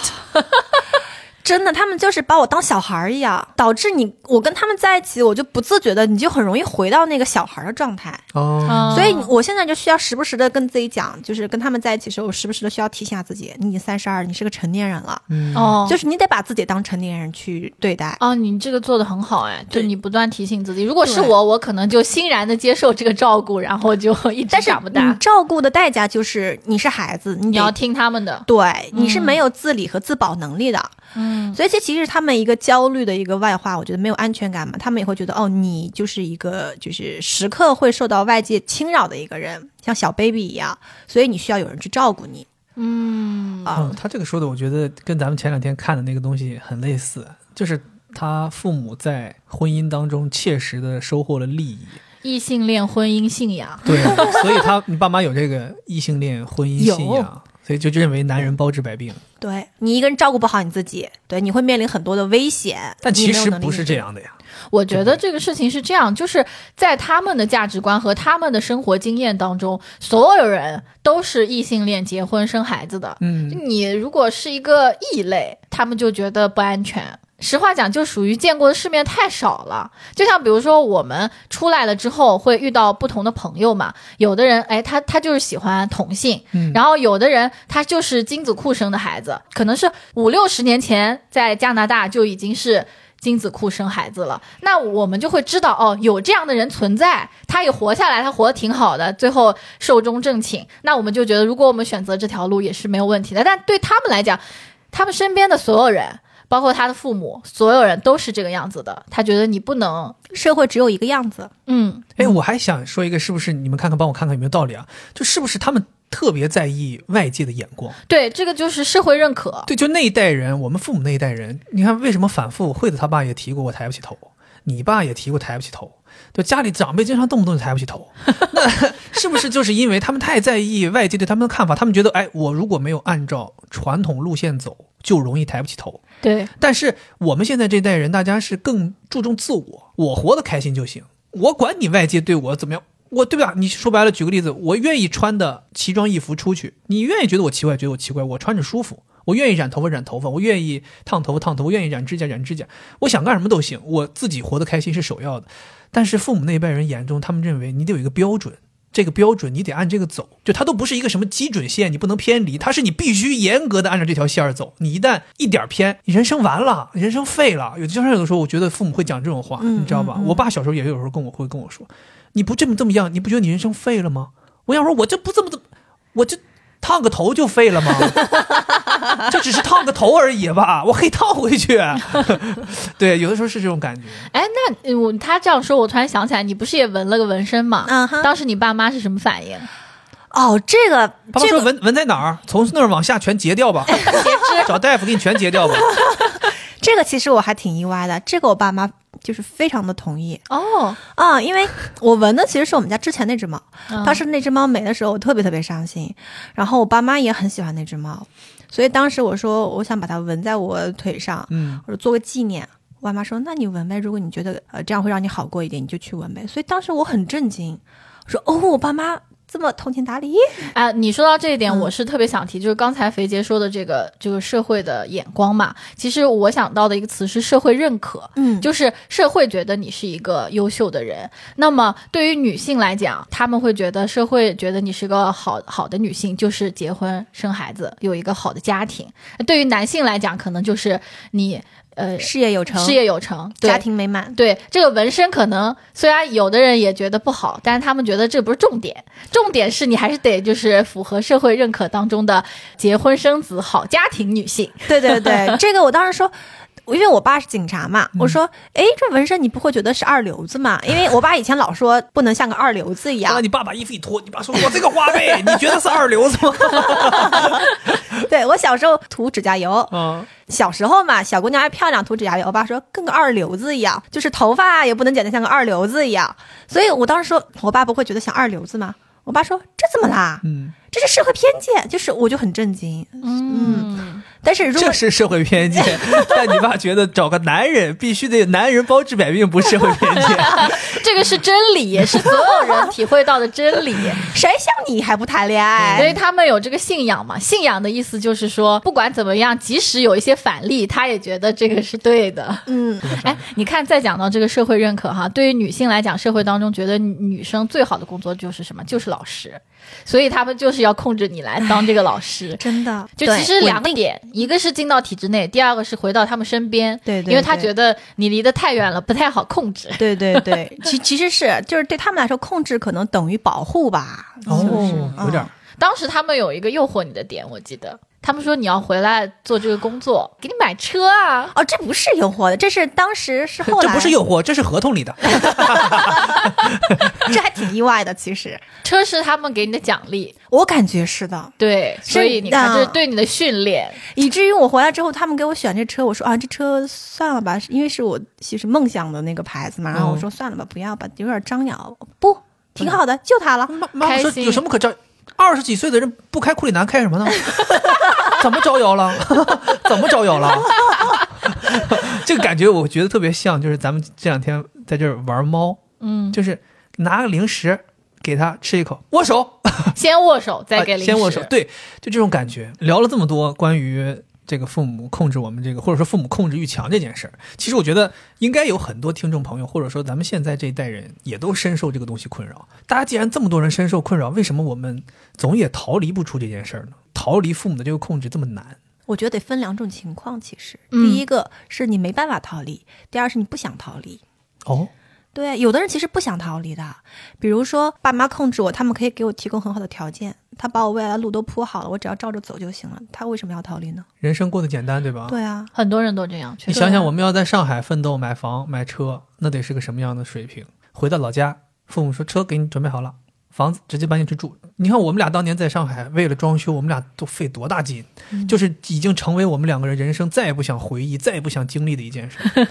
但你想想，好多人就是回老家，房子都装修好了，父母都给弄好了，进去住，人生过得不要太简单，对，太舒服，服，就不想逃离嘛，也确实。嗯很简单。嗯他就没有法没办法逃离，我觉得就是可能，呃，你在那个环境中，你的自我也不够清晰，你必须依附于他人对你的评价，那你肯定逃离不了，你逃离就没人评价你了，你是谁呀、你就不知道了。他刚提这个让我想到一件事儿，我们刚才在提在意外界评价，其实有没有一种可能，作为孩子还很在意父母的评价，那肯定，所以我们不能逃离，对，就是或者说我们为什么一直他们让我们做什么，我们就想去做什么，因为我们怕如果我们没做，他们就对我们评价不好了。是你想呀，我们还是在中国传统文化的洗礼下长大的嗯嘛，是他们把我们养大的，所以我们内心里面虽然长大之后可能接触到了一些新鲜的内容，包括心理学的或者西方的一些个人主义的思想，但是其实内心还是有很多传统思想，比如说孝顺。我有的时候也会觉得，那人总不能不孝吧，嗯哼，对吧？还是不能不孝。你那总听不我听我们节目不就可以笑 吗？对我曾经一直有一个想法，就是我可能也表达过很多次，就我觉得我们对父母的爱是要大过父母对我们的爱的，对我也这么觉啊得。而且我们的爱是更纯粹的，因为我们从小就是在他们身边长大的。我小时候就觉得，哎呀，我爸真高大，其实我爸才一米七二。那你你看到小没时有候多矮他啊？他爸一米七二，他说他爸高大，我一米七三，他说我是来自东北一百五十斤的 矮子。 那是因为他遇到你的时候，他已经一米六五了。对吧？我就觉得我们对父母的爱真的是非常非常纯粹的，但是很多我们父母对我们的爱是有条件的爱，而且这种条件不是说你要回报我，而是他觉得我一切都是为了你，你要活得好，你活得好对我来说是我想要的条件，但是每个人都会遇到挫折呀。你就是会有有一些日子活得不好，你也没有办法去跟他们说你活得不好，就是那种难受，我觉得还挺难受，而且你就会一直 push 自己，我要活得好，我得过得好，他们才会开心，就这种束缚。但让我是觉得挺痛苦，有的时候但是这个活得好的好的定义是谁定义的呢？ 是他们定义的。 你跟他们说我现在活得好，他说你这样怎么会好呢？你没有男人。所以其实你还是活在他们的标准里，还是自我不够清晰。就是我我的定义是什么，你不知道。嗯，这个确实回到你们心理学的一个人生的大的议题，就是要不断的寻找自我。嗯对对，我觉得这个确实很重要。如果能找到自我，并且家里人也支持你去追求自我，我觉得真的在人生当中也算是一件很幸福的事情。对，所以这时候我就表白一下，就是一开始我遇到惠子的时候，一开始我有跟你说过吗？经常跟你表白的呀，你不记得了？就是惠子特别吸引我的一点，我觉得她自我很坚定。是的，这个我我能够可非常明显的感觉到。你看看人家会不会夸？人家说的是自我很坚定，你说的是自私。我不会，我所以我不会，我的嘴嘴刚长，还不太会说话。来来来，继继续 夸，继续夸，你继续夸。继续夸呀！刚刚有起点劲儿，刚刚起点劲儿。对，真的，当时就是我说实话，在遇到惠子之前，我其实没有遇到过太自我的人，大家都很浑浑噩噩的。然后后来就是遇到惠子之后就，哇哦，就是她给我活成了一个标杆， 天哪！太高了，没办法，以后怎么办？你让我回家怎么办？你爸听了说，原来你会捧人啊？那你就跟你领导也这么讲，啊真的就是，哎，你当时可是我领导啊。 然后她很会表达，嗯，然后他对自己想要什么、不想要什么，他能很合适的表达出来。当时我觉得，哦，这才是一个，我觉得是一个心理成熟的人他应该有的样子。嗯，所以以前我不知道说，对于心理成熟只是一个模糊的概念。那现在有了一个具象的一个人在这边，我就他就很吸引我。其实一开始，真的天啊哪，嗯哦，你不会要模仿他生活吧？ 哎，怎说么实会话，真的，后来有的时候，比如说自己不知道该怎么做的时候，其实我会想想，嗯，一个一个自我的就是自我意识比较坚定的人，他可能会怎么办？ 哦，哦，哎，这个对方法很好哎，是的，是的，就是在你不知道该怎么办的时候，你可以有一个具象的参考的人，你可以想想他会怎么办，给到你一些就是叫什么灵感方向。哦嗯天哪，你这不要个你不要沉迷在这里啊！你出来，你出来一下，你出来一下。哎，但是我觉得你这样说嗯让我有一种感受，就是我也能感觉到你越来越好，然后我反而有的时候会陷入到一些完了，完了你受我影响，我受你影响。开始进入一个商业互吹的环节。对，所以现在反而我觉得现在很多时候都是我来向你求助，比如说我受到什么什么人的影响了，然后呃这这是说我，啊这是说我，不用你不用这么含蓄，说什么什么人，你就直接说我受到我老公影响。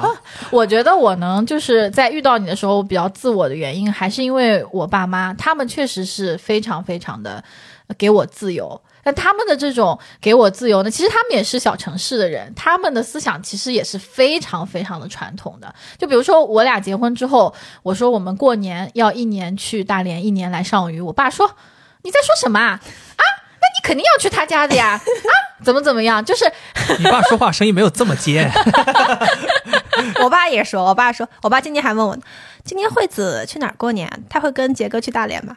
我说我不知道。我爸你说，爸好八卦呀！ 我爸我爸说他就应该跟杰哥回去。啊，对对呀、我觉得还是小心一点吧，因为前两天不是已经有那个新闻了吗？什么男子答应女的说今年过年回娘家过年，结果到高速突然转到别的路，是往自己老家开的，然后说女子在半路抢夺方向盘，造成非常严重交通事故。 但我这个我要给男子说一段话，就是男子也不是一定想要回他家的，是因为男子也受不了，也受了他爸妈的控制，大家都难，都体谅体谅。 对他爸妈也会勒索 啊，好冷清啊， 儿子都不回家过年，竟然去了丈母娘家， 这这这算什么事儿啊？就控制起来了。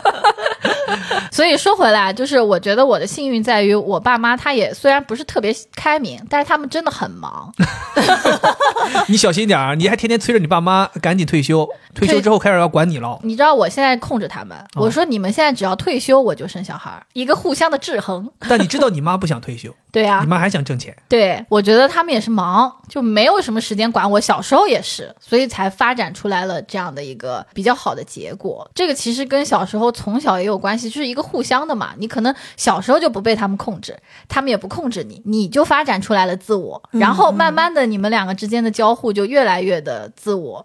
所以说，如果现在有听众朋友比较年轻的小孩儿，我我记得我们有妈妈带着儿子一起听的，是啊就是嗯从小就要互相尊重，因为我记得你小时候，你爸妈也是控制特别 强。 嗯嗯，我没有什么自己的一些就是可以自己做主的时候。啊从小到大就是延续下来的，对我没有叛逆期的，人家说没有叛逆期的小孩儿，等他成年之后，终身都是叛逆 期。感觉出来了，所以哦就是是不搞是对象。就是呃，其实叛逆期是好事，叛逆期恰恰是他自我意识在迅速发展的一个时候，对对对吧？所以这个时候他就会有很多的想法跟你不同，你就会觉得这小孩不好控制，你就会给他定一个叛逆期。其实这个时候是一个很好的发展自我的时候。对，我曾经看过一个心理学家讲说，家长都很怕孩子的叛逆期，就是说怎么办嘛？他最后的落点就是说没有办法，就是孩子和家长的这个冲突是一定要发生的，因为这算是一个小社会嘛。那他以后长大了去外面社会上肯定要有发生冲突，那他要在家里面学会怎么去平衡个人和别人的意见，怎么在遇到冲突的时候去解决。嗯所以大家要欣然接受这个过程，对而且甚至可以说叛逆期是一个非常有价值的时期，对，很很宝重贵。要。嗯，嗯，咱们刚前面聊到了过生日发生了一个大冲突，我听说你自从那一次冲突之后开始奋起反击，想要摆脱他们的控制了。对，具体做了哪些操 作？首先，经济基础决定上层建筑。就是我这个房子买的时候，其实现在房价也高嘛，我工资也低嘛。其实当时就是，这么惨 吗？啊，那可不 是一嘛整此。个消大此消彼 长。对，当时还房贷其实是跟爸妈一起还的，哦，我觉得不行，因为我我爸妈说，你现在这样肆意妄为，是因为有爸妈给你兜底。嗯，我就想啊，爸妈给我兜什么底了呀？哦，房价房子的底，是对我这是我能想到的。其实还有就是你生活上，他们可能会照顾照顾你，送点菜啊什么的。可能还有就是生活上照顾照顾，但是这个还其实我照顾照顾他们就是相互的嘛。但是经济上其实还蛮依赖他们的，嗯，我觉得不能这样。然后我就说不用你们还房贷了，我就自己还。哇，啊、我现在房贷都是自己还，挺敢的你，那勒紧裤腰带。为了自我意 识，为了可以自己控制自己，就很多时候，其实你被控制有一部分原因是你对别人有所求，别人就可以控制你。其实这是一个交换的过程。嗯，所以这个时候我说我不用你们还了，我爸妈一开始还不习惯，包括我爸会说这个月还多少，你跟我说，我说不用了，我可以自己还，没关系的。你有钱吗？我有钱。哦，，对，就是我可能会工资拿出很多的一部分去还，然后可能一个月生活费就剩下两三千块钱，紧巴巴的过。但是我觉得这个代价就是，呃，这个换来就是我可能对自己，说实话，自己还钱之后，你真的感觉自己有底气了，嗯真的，硬气了啊，真的有硬气了。是的，嗯。所以这个也是怎么说，寻求自我的一个代价，得付出一些成本。但对我来说就完全没有，我就会那你们别给我还好了，但他们还是啊要给你还的呀，让你过得好一点啊这。就是你跟六维姑娘的差距，我妈也会说，但我不要，我是真不要。就是呃虽然我经常言而无信， 在我妈感觉我说话我的承诺就是不值钱，但是我真的下定决心要做的一件事情，我会把它做下来。嗯啊这次就真的是铁了心，就是不要钱了。嗯嗯，嗯哦准备坚持，持多久？就坚持到还到饭碗呀。我一直坚持下去，不是说是制裁他们个几年。那当然 不是，结婚了是不是就可 以结婚了不是重新还结婚了不是可以男人还吗？啊？那不行啊！结婚男人还，这不就是共同财产 了吗？哦，所以结婚之后就改爸妈还了。呃，我我现在已经满足你们的要求了，你们可以来还房贷了。那不得等房贷还完了再结婚？哦，这么坚定吗？现在这么坚定，真的，就是我这个挺挺佩服的。我跟你讲，其实这个经济确实也是，我爸妈之前也是做过类似的事情，就是一开始的时候不同意我俩嘛，嗯，那个时候我还没工作，然后我妈有张副卡给我的，然后有一次好像大概要跟你一起去北京，我妈就不同意，说啊你要去，我给你卡停了，然后我爸还劝她说，哎呀没必要没必要，嗯，就是好像家长还是有的时候会拿这个事儿说事儿。就是是我帮你还还房贷啊之类的，嗯但但我爸妈其实不这么说，嗯就是我爸妈比较好的一点，他们再怎么跟你生气，他们不拿经济去卡你。嗯这是特别好的。但是在我这儿是我个人的原因，就是我始终对于这方面我很没有安全感，我会觉得说受制于人。我其实跟我爸妈在钱方面其实分得很清，就是我会觉得我爸妈的钱是我爸妈的钱，我的钱是我的钱，我用了你们的钱，那么我可能就要付出点什么。嗯就得听你们的。啊，对对，不管是这个还是别的，就是你我要付出点什么。那我爸妈老说我们的钱就是你的钱，我说不是，就是这种金钱上的安全感不是很够。所以当自己去还钱的时候，我就会觉得我完全掌控了我自己的房子，我自己的人生。我之前跟惠子说过嘛，就是我爸妈帮我还房贷的时候，我一度没有安全感到，我觉得我不听他们的话，他们会把我房子收回，天哪， 这太太夸张了，我会有这样的担忧。 我房会本不在你手里啊！ 在我手里，就全部都在我手里，我依然会有这样感觉，就是我很担心跟他们吵啊吵啊吵，他们会说，就是因为有这个房子才给了你底气，把你房子收回，真的非常就是这房子住的也不踏实，但是自己还钱之后，我觉得这百分之百就是我的了，嗯嗯，就很有底气，我跟你讲，我在家里面也能感觉到，就是我们家那边亲戚，就是有很多兄弟姐妹嘛，有一些兄弟姐妹是靠父母养着的，嗯就自己其实收入不高，再加上养好几个孩子，嗯然后其实父母在生活投入当中占大头。但我们也有有一个姐姐，她的收入完全是自己来，而且甚至她可以用她的收入养自己的父母和自己的公公婆婆，就是她属于那种就是小家养大家，嗯能明显感觉到大家父母和孩子的关系上面说话的态度都不一样。父母在生活里面投入占大头的，永远都是父母跟孩子要求干这个干那个，你要这样你要那样。但是我那个姐姐就是，她在家里面是有很大话语权的，她可以说我我想怎么怎么样，我们应该怎么怎么样，甚至她可以决定我想说今年过年咱们去哪儿，今年过年去谁家，今年过年咱干嘛。那个时候我还小嘛，我就意识到这个事儿，我想说，哎，确实你很难不承认，就是经济基础决定上层建筑。对对，这么说我也有感触，就是我爸妈他们不来控制我，是他们不想。我其实想了想，如果他们真的也是强硬的要求，呃，用经济制裁我的话，可能我也就会被他们 控制。尤其你这么在意钱的一个人，只不过一个他制们裁给你制裁倒只了。不过他们是属于我既给你钱又给你自由，就这种父母确实挺难得的。确实嗯像我爸妈这种，像你爸妈也是。其实我爸妈他也不是说他经济制裁我，他们也是，你看他们也从来没有说真的把我绑着去干嘛，嗯，只是我自己可能心理上过意不去。对，其实这个是我的问题，我自己的一个坎，所以经济基础真的很重要。然后第二就是我觉得你自己想要去脱离他们，这点很重要。杰哥刚刚讲他那个姐姐，就是你能真实的去表达我想要干什么，嗯，然后，并且就是你真的能说这件事情，其实一定程度上你就摆脱了控制，你自己守住自己的认知边界，哦，你知道我想干什么。嗯，我要听我自己的。对，有的人可能都不知道自己要什么，对这个是很痛苦的。所以你得先知道我想要什么，能去做这件事情，其实一定程度上你就摆脱了别人对你的控制。嗯，对吧？还有就是，我觉得就像我刚刚说的，要给自己打气。我三十二了，我成年人了，我为什么还要听他们的？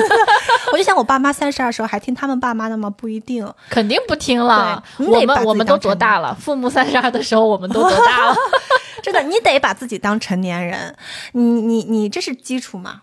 对，其实你要去选择自己想做的事情，同时后面带来的就是你要去承担这个责对任和嗯后果。对，像我不愿，有的时候不愿意，就你要说的不想逃离，嗯是因为我不想去承担那个后果，出什么事儿还是父母给我兜着，嗯我就不愿意逃离。但如果你真的要逃离的话，你就要想好了，OK，你是自由了，你想做什么就做什么，但是同时所有的后果、所有的责任都要自己来承担了。这不就是成年人应该有的样子吗？对，对。 对，那你做了这些做法之后，效果怎么样？可爽了，真的真的真的特别好。就是我不知道他们怎么看，反正我感觉很好。我感觉就是，可能以前我会觉得说自己活得挺浑噩的，嗯就甚至有时候你会觉得好像是一种一个一个什么的延续延伸，嗯，但就是我觉得现在效果，我会感觉自己挺活得挺具体的，挺落地的，我就是我自己的那种感觉。哦，啊、其实挺好，但有时候也会，就是因为这个时间不长，你不习惯，你毕竟前面这么多年你都是被控制的、很听话的一个角色，所以就是你突然独立开来，你可能刚刚逃脱控制，你不习惯。我有时候也会觉得说，这样做对吗？可以吗？会不会有什么我无法承担的后果？然后后面我就想说，你是成年人了，有什么后果你是你不能承担的？对，就是会忐忑，但是也开始习惯，我觉得很爽。嗯，你这个也很启发我，就是要不断的给自己打气。你是成年人了，我经常 是也是会害怕，就是我要做决定啊什么之类的，这就依赖型人格障碍里面的一条很重要的，不能自己做决定，要别人帮你做决 定。对，那所以你觉得你自己摆脱了之后，生活变精彩了吗？精彩没有，但是我觉得变清晰了。哦，很哎干 净。这个这个好，，对，嗯，嗯，嗯，确实清晰比精彩要重要，或者说清晰和精彩都得有吧。先清晰后精彩吧，是不然你的那种精彩也是浑浑噩噩的那种。对，就之前你可能活得像起雾了，打了马赛克， 现在可能是高清版，对嗯，那种高感觉清版，然后自己就有一个目标，二三年要找一个对象了。嗯嗯对自己会知道我后面可能想怎么做。就同样的，你可能一件事情你做成了，是你是自己想做的和你是被别人说啊你要这么做，其实是不一样的感受。哎，对，这个也是我觉得你的一个变化。就我之前总是从惠子那里听说嘛，我也会问我说：“哎，六位姑娘找对象找对象，她自己到底什么想法呀？”惠子总是跟我说，她觉得自己过挺好，她觉得自己和两个猫过挺好，怎么怎么样。她老是跟我这么去表达你的想法。但是刚才我听你是完全发自内心的说，我二三年想有一个目标，想找一个对象，就这个可能是一个你摆脱了父母的控制之后的一个变化。对你自发的会生成一些自己的能量嗯和愿望。我们听众会不会建立一个账号？今天六位姑娘脱单了吗？第一天、第二天、第三天，呃，后来这个这个天数都已经是六万五千多天了， 后来孩子们都继续在帮这个话题在打榜，打包可能二零二四年六位姑娘就改名字了， 后脱以光以了以后马甲发现有个热搜叫“六维姑娘结婚了”， 全网的人也都恭喜啊！嗯，哎，那我还想问你，摆脱了你爸妈的控制之后，你爸妈是什么的感觉？我爸妈老说我说，哎，你变自私了。哦，嗯，他们会觉得我不听话了。真的啊，这其实就是自我了，对，嗯嗯在他们嘴里是自私。对，他们会觉得我做事儿可能不为他们考虑了，反正他们会觉得我变了。哦，嗯，他没有想再加码把你控制回去吗？那控制起来肯定更方便一些吧？我猜一个月六万，控不控制？不控制，一个月六十万可以。哦，还是有价的，还是有价的，有价哦，的。回到有那价句的，话，人都有个价，对不对？你的自我就值这点钱， 确实我也差不多。过两天发现六味姑娘又去相亲了， 又去相亲了。她说：“哎呀，钱现在确实是多了，哎 呀，不愁吃不愁穿，相亲怕什么？嗯，哎，我之前还有一次，就是听到你说，就是你好像想通了一件事儿之后，你感觉这种控制啊什么之类的都自然而然的有点烟消云散。你说的是你接受了他们其实并没有那么爱你，啊啊，对对对，就是也是对婚姻这件事情嘛。然后我会发现，我爸妈好像对于有个男人这件事情非常的执着，嗯他们好像觉得我是一个女生，就是我好像对于很多事情我自己是没有去应对方式的。然后我就想到我小时候，我爸妈，我妈老跟我说，我奶奶，对，就我出生的时候，我奶奶还特意来了，我奶奶很重男轻女，发现我是个女孩之后，我奶奶立马就走了，一天都没有留。然后我妈就其实很伤心，包括我妈老跟我开玩笑，到现在都跟我开玩笑，那玩笑能说吗？能说能说，说其实你原来是个小男孩儿啊，嗯，你因为知道要到我们家来，你太高兴了，你跑的时候摔了一跤，把小鸡鸡摔掉， 我这个我听好多女生说过，真的啊，对，这是一个老一辈儿惯用的一个好像是调侃，是吗？，对，其实听多了，你是真的会觉得，可能在他们的心里，他们虽然说自己不重男轻女，但他们其实还是渴望你是个男孩子。在他们的判断里，男孩子能解决的问题比女孩子更多。哎，其实说白了，你再往上想想，他们希望你找一个男的，其实本身是在攻击你这个女性性别。嗯，嗯，所以我就觉得，有时候我觉得看看着他们想让我找对象，我会觉得说，其实他们并没有他们喜欢的那么喜欢我是个女孩子这件事情。如果我是个男孩子，他们可能会更开心一点。然后就是是想通了之后，我就觉得，哦，他们是自身的一些问题，不是在攻击我这个人，嗯，是在攻击我这个性别而已。哦，嗯，你上次跟我说的是，他们可能对我们的爱是那种他们觉得父母就得爱这个孩子，嗯嗯而不是他们就发自内心说多么多么的爱。然后你接受了这个之后，好像觉得很多事情就对烟消云散了。，对对，嗯我妈接受了对我妈就是看到一些新闻，可能会有一些极端的新闻，就是就是父母不一定是爱孩子的。我妈说：“哎呦，怎么这个样子的啦？没有人 性。”他们会觉得这是一件应该的事情，嗯而不是说因为你是我的孩子，我很爱我的孩子，不是这样子的。就是因为他们认为所有的父母都应该爱孩子，就是一个写入。脑子里的一个代 码，生孩子这个代码就运行了，它不是自发的一个很人性化的东西，我觉得。嗯就嗯有的时候我们想通一些事情之后，就你有所求嘛，其实你也是有所求，嗯所以会痛苦，会被他们控制。但后来你觉得你没所求了，我不需要他们的认可，或者我甚至真的不需要他们发自内心的爱，所以我就不用满足他们了，嗯那我就不会被他们控制了。对，感觉也有点像咱们前几期一直在说的自洽这个事儿，嗯就是你自己在自己的这个循环里面是一个走得通的逻辑。嗯啊、然后你爱自己，就是你对给自己爱嗯，其实是最重要嗯的，因为你能控制你最后最后你能控制的人就只有你自己。对，嗯，说到这儿，我突然有一个感觉，就是我还挺想，就觉得跟你们俩聊天，或者说你们两个人平时在微信上面那种聊天，我感觉还真的挺有深度的。必须的就。感觉你俩平常聊这些东西，我都有点想，有没有可能就是有没有什么东西可以让我看到？就是我把我拉一个群里，然后你俩 平常聊天，我就在里边学 习。我就在里边学习再说刚才有一段时间我们聊的时候，他在抠手，我 还想这个主持人怎么回事，都不认真。因为我当时在就在听你们讲嘛，我觉得，嗯，就是确实不应该插嘴，就应该多听一听你们两个人这种对话。对你们我俩们确实就是那种深度思维碰撞，让我觉得很受用今天我们两个都已经放低了啊。啊，为了匹配这个节 目的为了配合我的智商呗，怕我听不懂，讲一些太高深的理论啊！谢谢两位老师， 谢谢两位老师，呃，分别是六六六老师和惠子老师。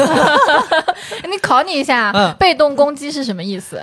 被动攻击就是不是骂你，嗯主动攻击是骂你，被动攻击是说我我我上火呀，我难受，我睡不着觉呀，对然后以此来要要挟你对，有点儿就迎先迎合，啊。这个小考试还行哦然，后再榨取，迎合榨取。拿了一个一百 分儿，啊回回家找家长签字去。OK 啊、今天非常开心，我们跟这个六位姑娘聊了这么多内容。然后其实我们今天聊这个主题，也是因为我觉得可能是当下很多年轻人都在面临的一些困扰，没错或者说大家很关心的一个话题。呃，所以我们按照我们的惯例，正常在节目最后也是有一个美好的祝愿给到大家。我们希望所有的子女，无论是男孩还是女孩，大家都能够像我们节目里说的，大家找寻自己的自我，找到自己的自我，然后能够不被自己的父母所控制。大家是一种相互平等、互相的，你爱他，他也爱你的这种彼此的关系，嗯而不是说谁被谁的爱所绑架，然后大家需要执行谁的命令，怎么怎么样的。总而言之，就是希望每一个孩子都能够活出一个独立、精彩、清晰的人生。对，如果你们希望你们的父母可以变得更好一些，可以把这一期发给你们爸妈， 发到群里面。做好被骂的准 备。一般他们都是无视，可能 呃，父母说你这都是什么妖言惑众？对妖言惑众。啊这这三个人是谁？我要举报举报！ OK 吧，以上就是我们这期节目的全部内容。我们以后有机会还会再跟六位姑娘多聊一些有意思的话题。对大家如果喜欢她的话，记得保持关注哦。我们下期节目再见，拜拜。拜拜 拜拜。